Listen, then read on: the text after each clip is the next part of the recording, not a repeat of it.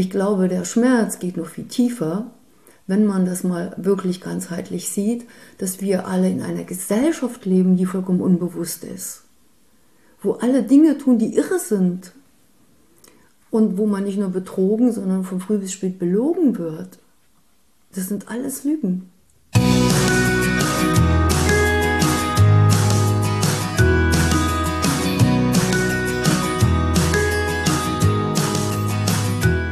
Und herzlich willkommen zu deinem Lieblingspodcast Beautiful Commitment Bewege etwas mit Caro und Steffi. Wenn du auch das Gefühl hast, anders zu sein und jeden Tag für deine Werte einstehst, du so gerne die Welt verändern möchtest, für mehr Mitgefühl, Achtung, Respekt und Liebe, du aber noch nicht so genau weißt, wie du das Ganze effektiv und mit Leichtigkeit anstellen sollst, dann ist unser Podcast genau der richtige für dich. Und wir haben jetzt eine ganz, ganz besondere Podcast-Folge für dich, ein Interview-Special in einer Doppelfolge. Und wir starten jetzt rein in den Teil 1 und haben zu Gast die liebe Maike Maja Nowak. Maja wurde 1961 in Leipzig geboren, arbeitete als Therapeutin für Traumaintegration und emotionale Kompetenz sowie Botschafterin von Hund zu Mensch. Insgesamt schrieb Maja ganze vier Bestseller. Vanya und die wilden Hunde, Abenteuer Vertrauen, die mit dem Hund tanzt und wie viel Mensch braucht ein Hund. Mit ihrer wertvollen und aus unserer Sicht absolut einzigartigen Arbeit begründete sie eine komplett neue Sicht auf Tiere und die tragende Rolle von Hunden für den Menschen. Nach wie vor publiziert sie viele Fachartikel und hatte 2013 und 2014 eine eigene Dokumentarreihe im ZDF. Sie ist Gründerin des Verbund der unabhängigen Wegbereiter und ist als Autorin, Seminarleiterin und Referentin international tätig. Als staatlich anerkannte Heilpraktikerin für Psychotherapie erforscht und entwirft Maya unterstützende psychologische und energetische Herangehensweisen zur Heilung von Menschen. Die Basis für eine Welt voller Mitgefühl, Achtung, Respekt und Liebe für alle Lebewesen. Und für uns ist es wirklich auch eine ganz besondere Ehre, Maya jetzt hier bei uns im Podcast zu haben. Ja, unfassbar. Das ist eine absolute Ehre. Maike Meyer-Nowak jetzt hier bei uns im Podcast. Wir freuen uns riesig, dass du jetzt hier bist. Hallo und herzlich willkommen. Hallo. Maja, vielleicht magst du noch mal alle Zuhörerinnen und Zuhörer jetzt mitnehmen. Und zwar, es gibt ja so unfassbar viel, über das wir jetzt sprechen können. Und ich glaube, um zu verstehen, wer du bist und was du machst und ja, was dich auch so besonders macht und welche Botschaft und was für ein Geschenk du für uns alle bereithältst. Um das zu verstehen, ja, würden wir dich bitten, ob du uns vielleicht noch einmal mitnimmst in die Zeit, als du in Russland gelebt hast. Du warst ja sieben Jahre lang in Russland und hast dort mit wilden Hunden gelebt und hast sehr viel von denen gelernt. Und so ist ja auch die Connection entstanden. Ich habe ja damals auch alle deine Bücher gelesen und es hat mich ja komplett in den Bann gezogen. Und so war diese Verbindung irgendwie immer schon da. Und deswegen, wenn du uns da nochmal mitnehmen könntest, wie das überhaupt alles angefangen hat. Also ich war ja in der DDR Liedermacherin und aber keine, die für die DDR Lieder geschrieben hat, sondern halt, äh, ist jetzt egal, müssen wir nicht weiter ausführen. Ähm, und nach der Wende habe ich mir halt den Westen erstmal angeschaut und habe dort halt überhaupt nichts gefunden, was mein Leben irgendwie bereichern könnte. Nichts.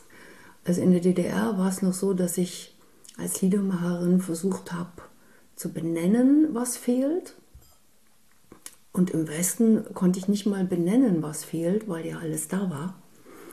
Äh, aber nichts. Also das war so, als wenn der Wind steht. So, dieser Überfluss. Und, und, also es gab einfach nichts, was mich berührt hat und was ich kennenlernen wollte.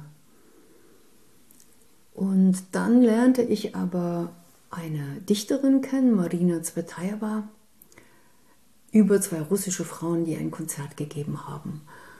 Und um es kurz zu machen, die Geschichte ist ein bisschen länger, aber steht dann im Buch, ähm, habe ich mich so verliebt in diese Texte, die ich in der deutschen Übersetzung äh, gelesen hatte, dass ich dachte, Mensch, wie werden erst die Originale sein? Und da ich jetzt ja überall hinreisen kann, weil die Grenze offen ist, kann ich ja auch nach Russland gehen. Und Russland hat mich schon von Kind an fasziniert. Also ich habe schon mit zehn, glaube ich, Dostoevsky gelesen. Und fand immer, da ist so, so ein Geheimnis in dieser Kultur. Und das kam so zusammen und dann dachte ich, ja, sieben Jahre Volkshochschule ist gar nichts für mich. Ich bin ja in allem Autodidaktin. Also fahre ich da jetzt einfach hin. Und dann habe ich mir ein kleines Zimmer gemietet und bin nach Moskau. Und dort lernte ich dann die Vera kennen, auch eine Liedermacherin aus Moskau. Und die erzählte mir dann von ihrem Dorf. Und da sie ein Waisenkind ist, waren alle die Babuschkas dort, die Großmütter, quasi ihr Familienersatz. Und ich wollte überhaupt gar nicht dorthin. Also ich war ja eine Stadtpflanze und hatte Panik, was ich jetzt in so einem Dorf bitte soll. Am Ende der Welt, das hat sie mir noch so ungefähr beschrieben, mit lauter alten Menschen. Ja, was macht man da? Und dann hat sie mir noch Fotos gezeigt, um mich zu überzeugen. Das hat mich noch mehr abgeschreckt. Es war ganz gruselig, fand ich. Und dann hätte ich aber die Freundschaft zerstört, die mir sehr wichtig war. Weil wenn du die Familie eines Russen nicht mit besuchst, dann ist die Freundschaft hin. So, also nach einem halben Jahr musste ich mich dann überwinden und dachte, okay, ich überlebe das irgendwie und bin damit hin. Und das war die spannendste Reise meines Lebens schon hin, weil ich alles falsch verstanden hatte. Ich dachte, das ist gar nicht so weit weg und so weiter. Die Reise wurde uferlos und hielt immer mehr Überraschungen bereit, samt einer Flussübersetzung ohne Boot. Also, und als wir dann nach Flussübersetzung ohne Boot 18 Kilometer weiter Fußmarsch, so die Grashüpfer, hohes Gras, es gab keine Straße und alles so hohes Gras und die Grashüpfer flogen immer so auf neben uns. Das war so, so Kindheitsgefühle. Da ging es mir schon immer besser. Eigentlich schon, als ich in diesen kalten Fluss äh, springen musste und die Strömung mich gleich erstmal 100 Meter nach rechts riss. Da war so irgendwie, da will man ja nur überleben. Ne? und nicht, da denkt man nichts mehr. Und das ist so, so eine tiefe Heilerfahrung schon gewesen für mich. Da war ich wie so auf Null gesetzt. Ja, Verstand aus, Überleben. Und dann durch diese herrliche Landschaft und irgendwann kamen dann diese ersten Dächer von Lipovka in Sicht. Da mussten wir noch über einen Fluss, der war aber ohne Strömung.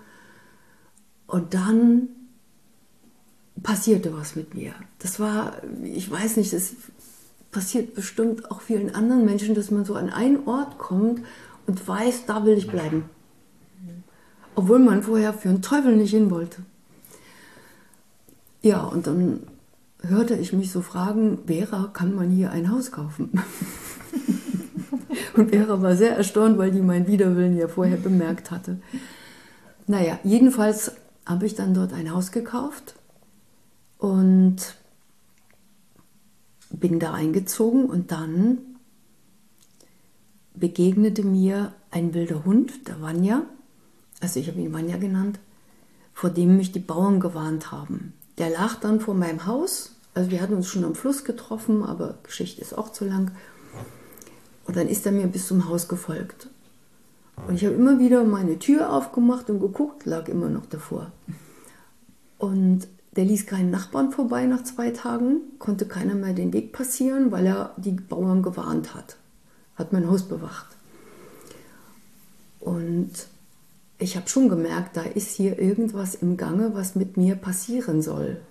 Also dafür habe ich ein sehr feines Gefühl, wenn diese innere Stimme sehr laut mit mir spricht. Aber auch mein Verstand wehrt sich dann noch mal zwei Tage.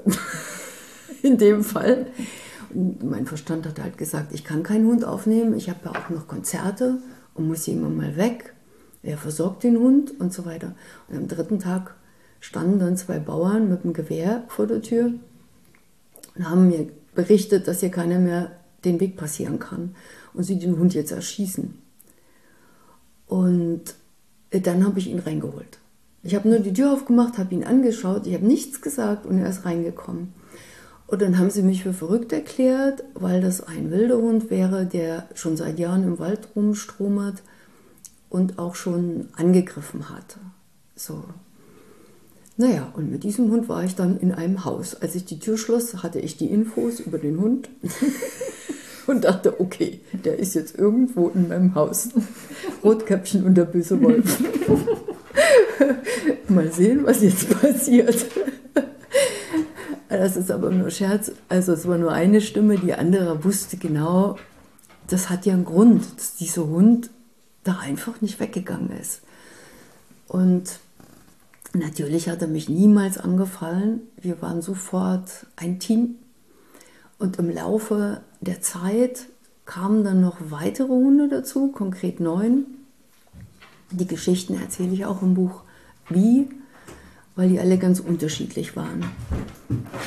Und die waren jetzt nicht nur wild, es waren auch ein paar Halbwild dabei. Also streunende Hunde, die schon Kontakt gehabt hatten zu Menschen und ein paar Hunde, die noch keinen Kontakt gehabt hatten. Die bezeichne ich als wild.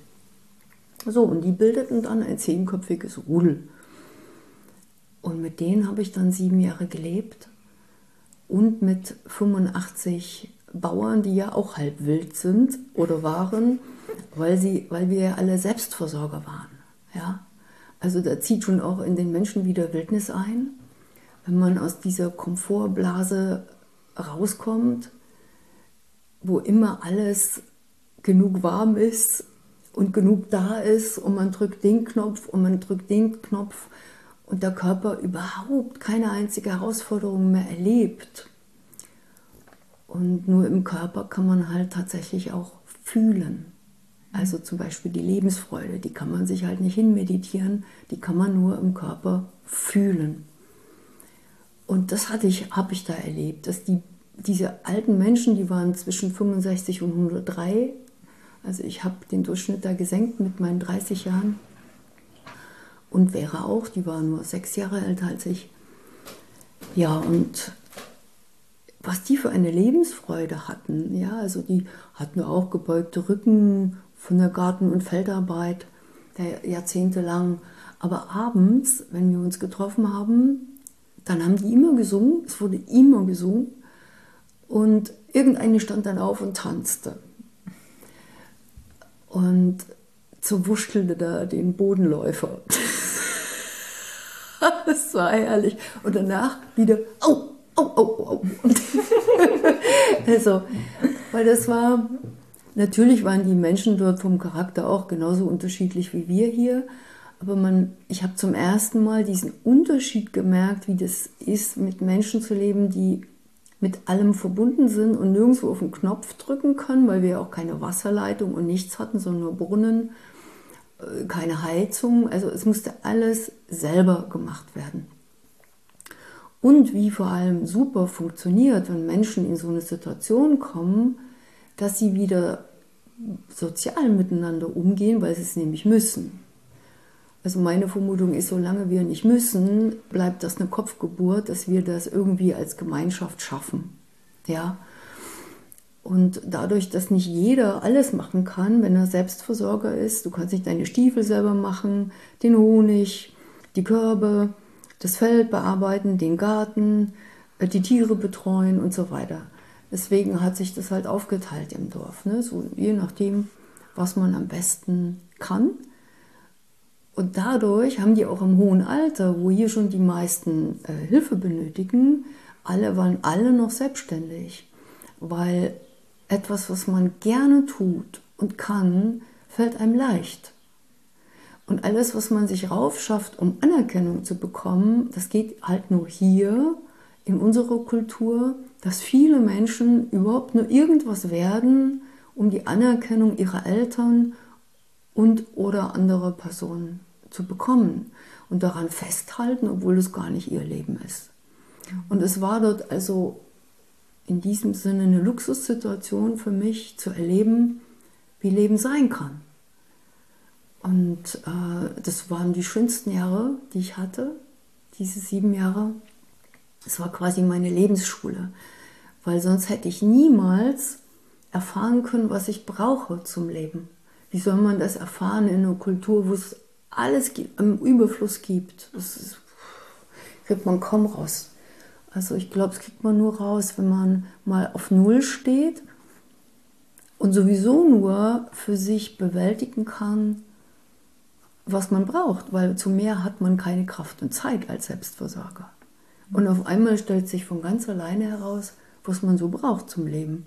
Das ist nicht besonders viel und macht vor allem auch sehr ja, lebensfroh. Mhm.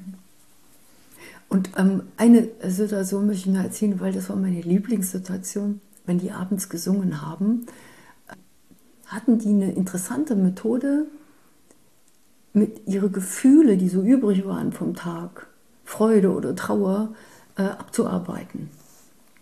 Indem sie eben gesungen haben. Und erst kamen immer die traurigen Lieder dran, weil wir Deutschen stopfen ja alles in uns rein. Ne? Wird so alles reingestopft, reingestopft, wie so eine Müllhalde sind wir innerlich mit unseren Emotionen zugange. Und die haben es abends im Sing rausgelassen. Und der Übergang vom Traurigen zum Lustigen war, ich kann euch das mal demonstrieren an einem Lied. Also dann sangen zum Beispiel nur vier Oj, dani večer, dani večer. Und die anderen sagen schon, Oj, dani večer, dani večer. Das war immer, das war so lustig. Also habe ich mich mal drauf gefreut. Das, und all diese Sachen haben mich erstaunt, die kommen halt, das sind ganz natürliche Dinge. So, also in allen, auch Urvölkern hat man abends getanzt oder also all sowas gemacht, um sich quasi zu reinigen innerlich. Hm. Wir duschen uns halt nur dreimal am Tag meistens. und abends gucken wir dann Lass Netflix, uns beschallen, ne? ja. Genau, und abends wird dann ein Film geguckt, ein geborgtes Leben. Mhm. Mhm. Richtig. Also ein pff, Zeit vertan. Mhm. Also. Mhm. Äh, dennoch ist es ganz klar, wenn man in dieser Kultur lebt und aufwächst, dass man das tut. Ja. Man kann, als ich zurückkam dann nach Deutschland, war das für mich so ein Schock. Es war einfach so, das war so krass. Ich habe wirklich innerlich das Gefühl gehabt, ich wäre auseinandergerissen, wie so ein Spagat. So. Und ich wollte unbedingt dieses Lebensgefühl behalten. Und da bin ich zum Beispiel in so einer Arbeitsjacke, die ich in Liebowka anhatte, und in Filzstiefeln im Winter in den Supermarkt gegangen. äh, wie mich die anderen jetzt so angeguckt haben, das war mir egal. Ich wollte nur dieses Gefühl behalten. Das geht natürlich null. Das, hm. das geht null. Das ist genau wie, ich war mal fünf Wochen in der Wüste Sinai und da hatten Beduine am Morgen immer so herrlich so ein Brot äh, gebacken auf Stein und dann gab es da so Hummus drauf äh, mit Ananaskonfitüre. Und als ich zurück bin, habe ich mir das alles gekauft in Berlin damals. Naja, das, hat, das war nichts. Mhm. Ja, das ist, das ist halt nicht die Sache, sondern es ist ein Lebensgefühl. Mhm. Wie auch Veganer sein. Ist ein Lebensgefühl und, und nicht nur diese eine Sache, dass man eben keine tierischen Produkte zu sich mhm. nimmt oder verwertet. Mhm. Ähm, da würde ich jetzt nochmal direkt gleich nachfragen. Also du warst ja sieben Jahre lang wirklich in einer komplett anderen Welt und hast da ja auch ähm, ja auf eine, so habe ich das für mich damals immer verstanden, als ich deine Bücher gelesen habe, bin ich mich auch vegan geworden. Das war alles so eins, dieser ganze Wandelprozess. Und da habe ich immer so ähm, drüber nachgedacht, weil ich halt auch sehr große Herausforderungen mit meiner Hündin damals hatte. Krass, die Maya, die macht das irgendwie vegan.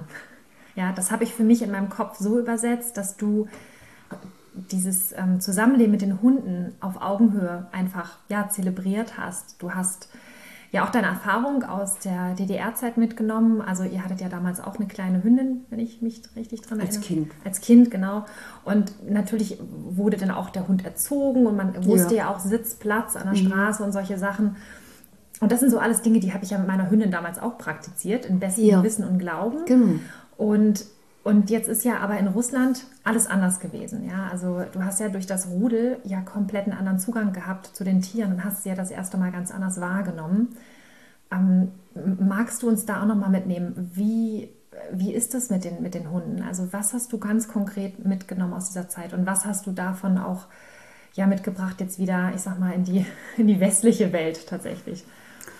Also ich bin dort Vegetarierin geworden erstmal, aber nicht aus einer Einstellung heraus, muss ich ehrlich sagen, sondern weil das Fleisch dort, was es gab, war so schlimm salzgepückelt.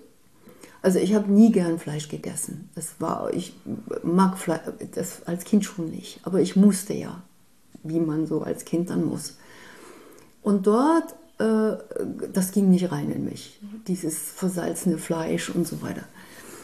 Und dann habe ich aufgehört, Fleisch zu essen und habe einfach gemerkt, also das war erstmal der Ursprung, dann habe ich gemerkt, ich brauche gar kein Fleisch.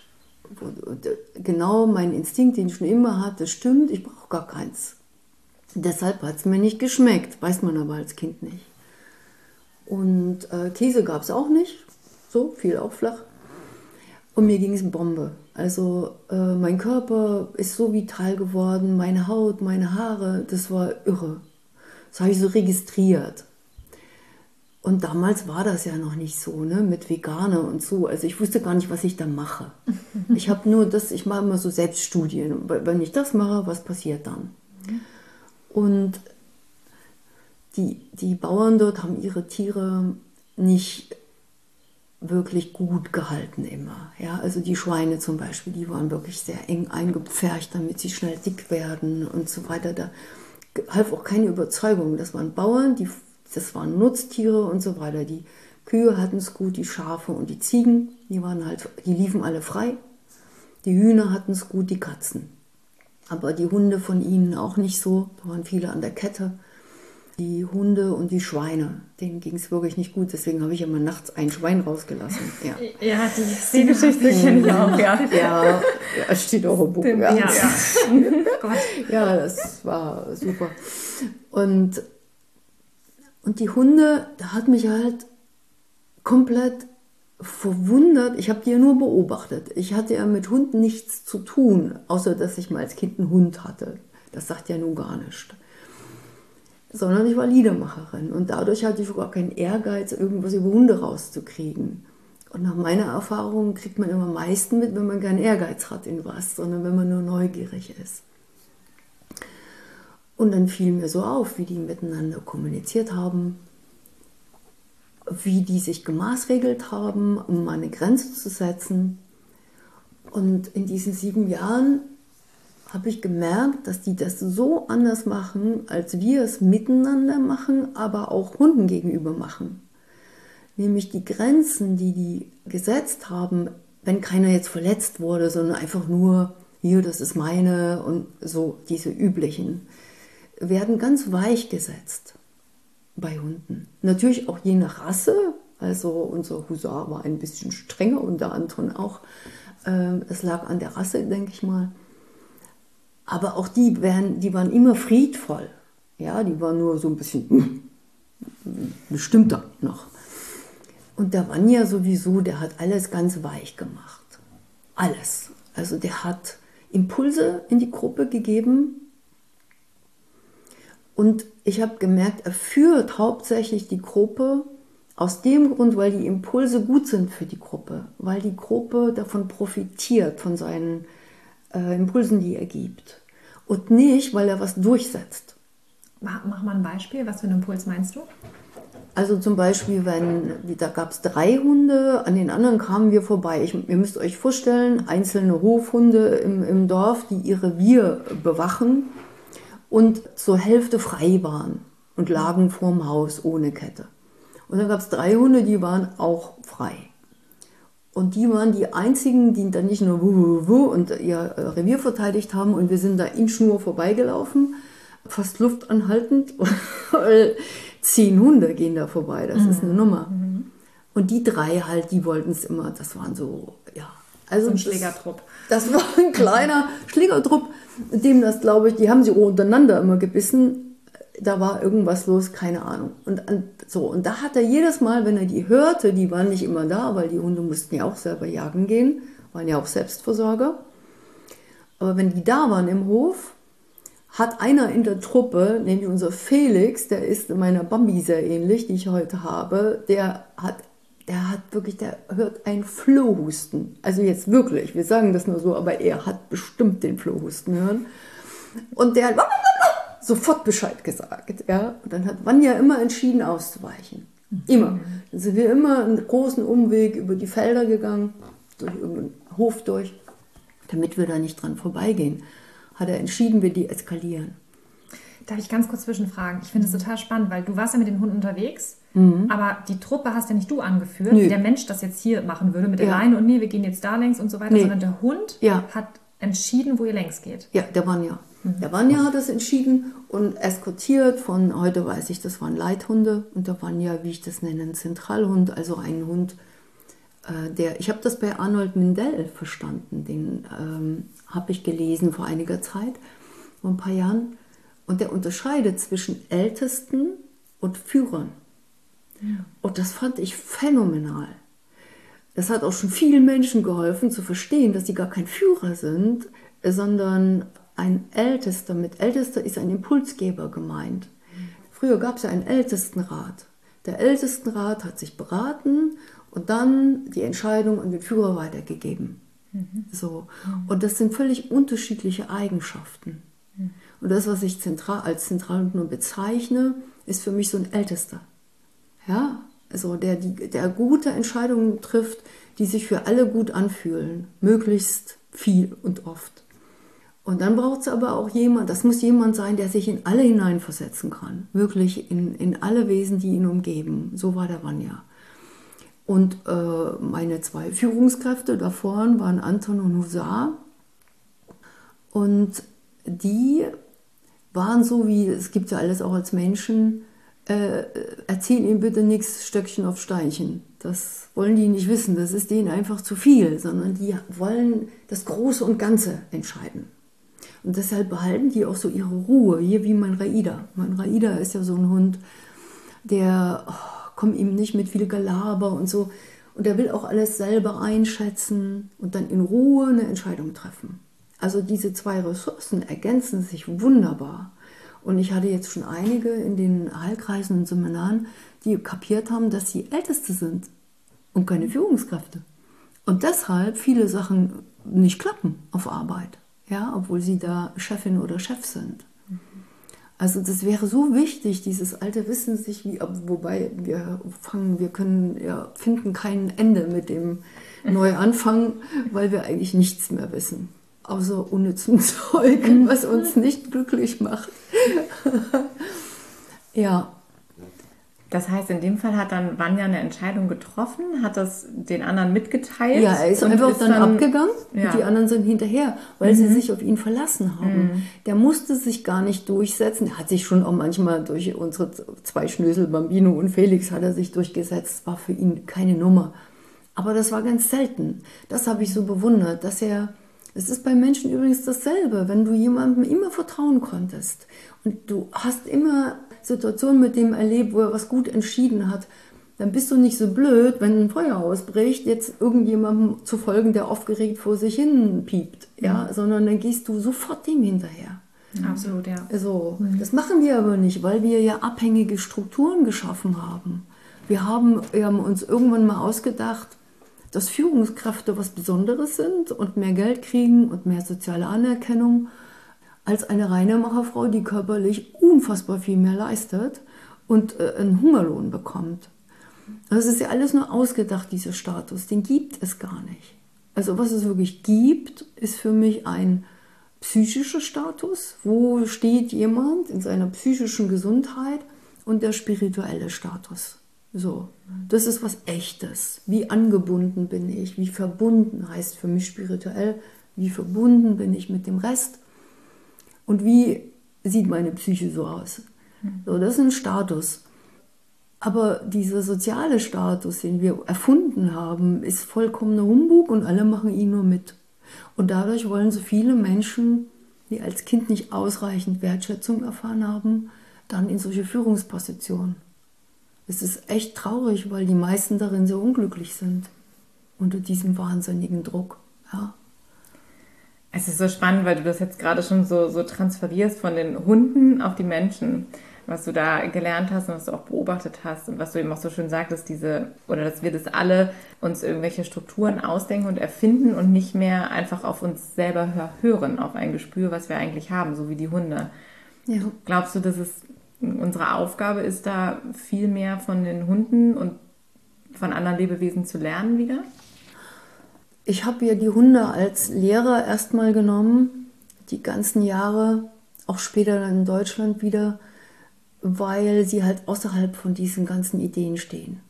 Also sie sind, Hunde sind ja auch Gemeinschaftswesen und wie sie ihre sozialen Kontakte pflegen und so weiter, gibt es ganz viele Ähnlichkeiten. Auch in den Temperamenten. Die gibt eben introvertierte und extrovertierte Hunde und so weiter. Es gibt also sehr viele Parallelen. Und da muss ich nicht das Gefühl haben, die verstellen sich oder, also nur da konnte ich in dieser Wahrheit der Hunde was lernen.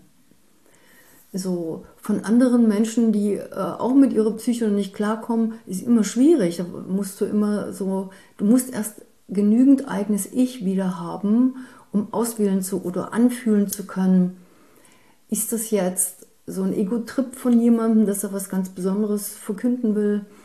Oder ist das eine Wahrheit? Das spürt man ja. Und man spürt, das durchfährt einen dann so. Ne? Irgendwie durchfährt einen was, wenn man spürt, das ist was Wahres. Dieses Gefühl haben wir alle in uns. Wenn man aber noch nicht genügend wieder auf sich zugreifen kann, äh, dann glaubt man dem nicht. Dann kommt sofort der Verstand und sagt, ja, aber sagt ja kein anderer, sagt ja nur der.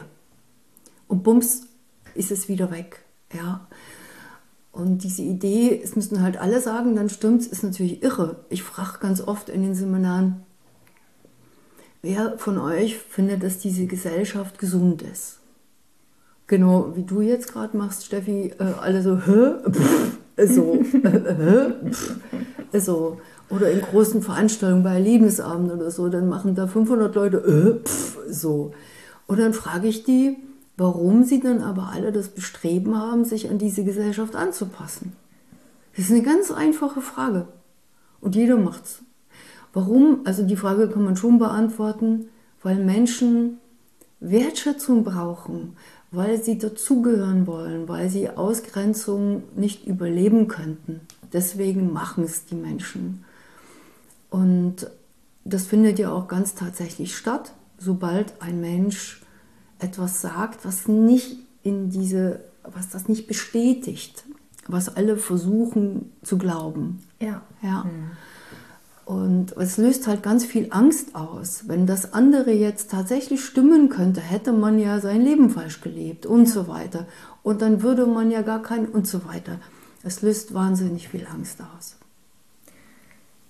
Das ist so interessant, weil wir auch ganz viel auch in unseren Seminaren halt auch, ähm, Steffi und ich ja auch geben, ähm, immer wieder darüber sprechen, was halt passiert mit uns, gerade jetzt, wenn, wenn wir uns dafür entscheiden, zum Beispiel die vegane Lebensweise zu adaptieren und was das mit uns macht im sozialen Umfeld. Denn wir glauben eben auch, dass es die, die größte Herausforderung, die du hast, wenn du dich dafür entscheidest, nicht so, was esse ich denn jetzt noch, sondern eben dieses, jetzt passe ich nicht mehr rein und jetzt bin ich irgendwie anders als die anderen. Und da immer wieder auch das Thema anzuecken, zu merken, ich bin jetzt anders als andere, da, da merken wir halt, dass die meisten Menschen damit ein Riesenthema haben. Und viele sprechen dann auch tatsächlich über, über Trauma. Ich habe ein Trauma, weil ich vielleicht auch bestimmte Videos gesehen habe, die mir da mhm. Bilder in den Kopf gebracht haben. Ja. Vielleicht ist es aber auch das Erwachenstrauma, dass ich merke, ich bin in einer ja, Gesellschaft. Genau, das ist das. Ja. Und äh, nur bei so einem Erwachensmoment, der so schrecklich sich anfühlt, ist eigentlich gar kein Trauma, sondern es ist eine Erfahrung, die, geht, die ist so irre, äh, eine Wahrheit zu begreifen. Also danach kommt dann noch Wahrheiten über sich zu begreifen. Das sind dann nochmal solche Momente, ah, die gehen noch tiefer. Und das ist der Beginn der Heilung. Also ich gratuliere immer jedem, der so einen Moment hat, auch wenn er vollkommen außer sich gerät oder tief traurig wird oder fassungslos, man ist fassungslos. Aber das ist der Beginn der Heilung. Vorher kann Heilung nicht beginnen, weil man sich weiter was vormacht. Mhm. Ja. Und man kann zum Beispiel, wenn man, äh, ich hatte gestern meinen Einstand, in, äh, ich habe wieder angefangen mit Tennis spielen, ich habe mit elf das letzte Mal gespielt und äh, so, und dann hat mich sehr nett ein Verein aufgenommen in Pachim und habe meinen Einstand gegeben und habe halt nur Rohkost vegan gemacht. Und laute Köstlichkeiten. Ihr kriegt nachher auch noch welche. Mhm. Also, und die waren so verdutzt, habe ich an den Gesichtern gesehen, aber es war so lecker, dass sie natürlich Fragen gestellt haben und so. Ich mache das immer so. Also Debatten zu halten darüber äh, bringt im Alltag gar nichts. sich zu entschuldigen ist das Allerverkehrteste. Gut, vielleicht noch vor zehn Jahren oder so, weil ich kann mich nicht mehr erinnern, aber ich würde jetzt gar nicht wissen, warum ich mir seltsam vorkommen soll, wenn ich doch mit fast 60 ganz vital bin und gesund und viel Lebenskraft habe und so weiter, warum ich dann was essen sollte, um dazuzugehören und krank zu werden. Also das, diese Logik leuchtet mir nicht wirklich ein. Und deswegen gibt es natürlich gar keinen Grund, sich dafür zu rechtfertigen. Andere zu belehren bringt aber auch nichts, weil ihre Essen hat ja auch äh, Suchtstruktur und Trauma zum Beispiel wird oft über Süchte natürlich bewältigt. Also das heißt nicht, dass es aufgelöst wird, sondern nur damit wird Trauma abgewehrt. Also diese ganzen Traumaanteile, die wir in uns haben, auch aus der Kindheit, die im Laufe einer langen Zeit entstanden sind, werden halt mit Süchten abgewehrt und betäubt. Und heute betäuben sich auch viele Menschen mit Spiritualität, ja, und entkörpern sich vollkommen. Wir sind meistens sowieso dissoziiert vom Körper durch das Trauma und in den Kopf umgezogen. Und wenn wir dann immer noch weitermachen mit dem Kopf, äh, durch so eine, äh, es, also es gibt für mich Spiritualität, die verbunden ist mit allem und eine Spiritualität, die halt abgeschnitten ist, die nur im Kopf passiert, wo man so Trangsreisen macht und so weiter, die aber alle nur Fantasien sind. Und die den Menschen erzählt wird, sie haben da sonst was erlebt. Einschließlich der Gurus, die dazugehören, ja, die dann auch noch gut die Werbung können. Das ist eh schon immer seltsam, finde ich, wenn einer dann noch so gut Werbung kann. Äh, ja, also so eine, das ist aber notwendig, weil ansonsten würde das System bei vielen Menschen ja kollabieren oder überschießen. Es gibt nur die zwei Möglichkeiten. Glaubst du, dass wir uns immer irgendwas suchen, um das, was wir erlebt haben, zu kompensieren? Also Kommt drauf an, was du erlebt hast. Wenn du was Schönes erlebt hast, was dich erfüllt und genährt hast, musst du ja nichts kompensieren hast. Du bist ja mhm. genährt worden. Aber alles, wovon du nicht genährt wirst, im Inneren, das musst du natürlich kompensieren. Mhm. Ich fand das gerade auch so, so spannend zu beobachten. Also erstmal das Buch, von dem du berichtet hast, ähm, für alle, die dies noch lesen möchten, Vanya und die wilden Hunde.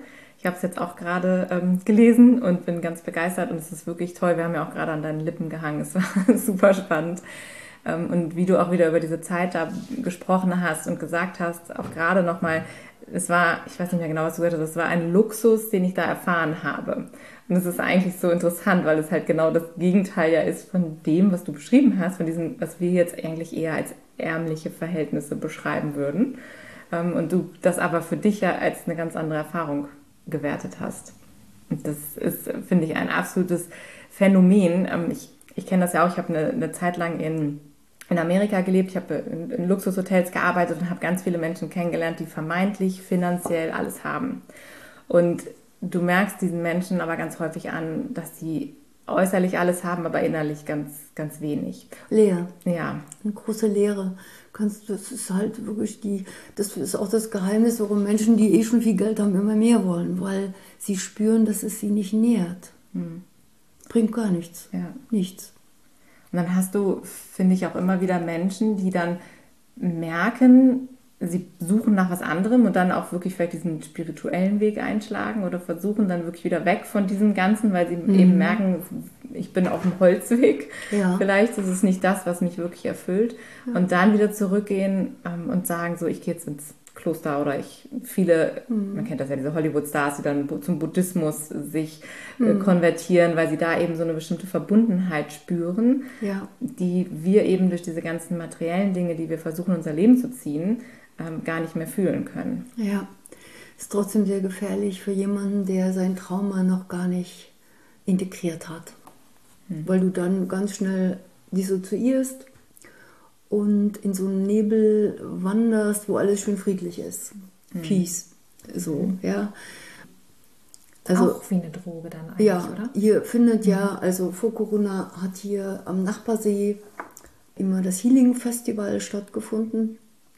Und da habe ich dann in der Nachlese immer viele getroffen. Also die machen schon mal nur Techno-Musik, ja, und zwei, drei Konzerte oder sitzen in Zelten und da wird dann mal getrommelt, aber draußen läuft laut Techno-Musik. So. Ich bin ja so ein Energiespürer und diese Art Techno-Musik, die da läuft, hat halt überhaupt keine Heilenergie. Die zerhackt alles. So, das kann man spüren, wenn man spürt. Und das machen sie nur, damit genügend kommen und die erstmal, ich habe nämlich gefragt, warum das jetzt stattfindet und in der Nachbarhütte trommelt einer und macht Heilarbeit, ja. Ja, weil der Veranstalter will erstmal die Discogänger reinkriegen, um das zu finanzieren. Und weil von Heilung kann man ja nicht leben. Fand ich eine irre Aussage, weil ich mache ja auch Heilung und kann davon leben. Also pff, komisch. Und das andere ist halt, ich habe ihnen dann vorgeschlagen, warum macht ihr denn dann nicht drei Tage erst euer Techno und dann drei Tage nur Heilung? Sind sie noch nie drauf gekommen. Das ist halt so eine tiefe Unbewusstheit, weil ihnen gar nicht klar ist, dass Techno das zerhackt. Ja. Also ich sage jetzt gar nichts gegen Techno, aber es hat nichts mit Heilung zu tun. Es hat auch nur was mit Betäubung zu tun. Bei Techno, wenn man da tanzt wie ein Idiot, kann man sich gut betäuben. Ist was anderes, wenn man zu Trommeln tanzt mhm. ja, und da in Trance geht. Und da treffe ich in der Nachlese halt, die, die immer noch länger bleiben, ja, treffe ich dann immer mal ein paar, wenn ich dann mit den Hunden gehe. Und die sind wirklich alle betäubt. Wie auf so eine Wolke kommen die da an, ja. Und die habe ich dann letztes Jahr so ein junger Schamane mit seiner Freundin und ein äh, Kaftanmann, nenne ich den, weil der so einen schönen Kaftan anhatte, habe ich dann zum Abendessen eingeladen.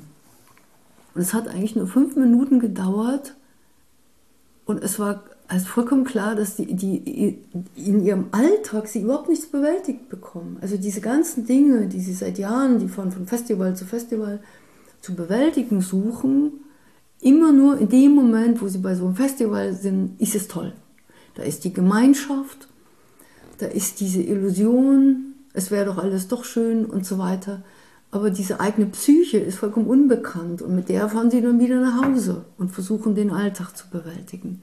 Was ich damit sagen will, ist, dass dieser Weg natürlich erstmal vollkommen wunderbar ist, wenn jemand merkt, irgendwas stimmt doch hier gar nicht in meinem Leben, es fühlt sich alles so unecht an und dann diesen Weg nach dort geht, das ist ein wunderbarer Absprung.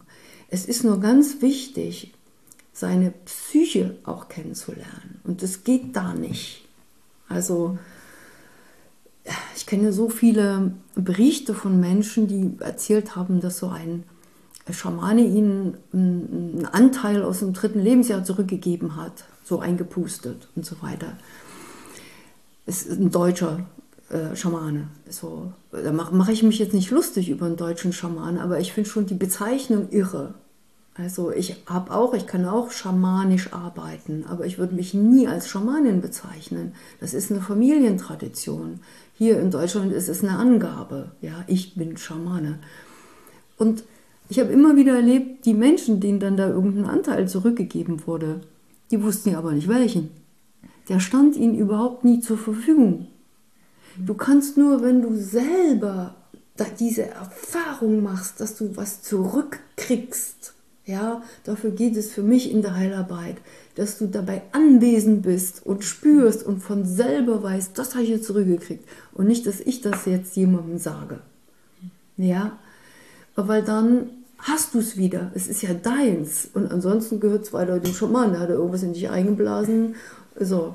Das geht in Naturvölkern, die wirklich so miteinander leben. Da hilft sowas. Die haben nämlich nicht so eine gestörte Psyche wie wir ja, da, da, da sind ganz andere Themen.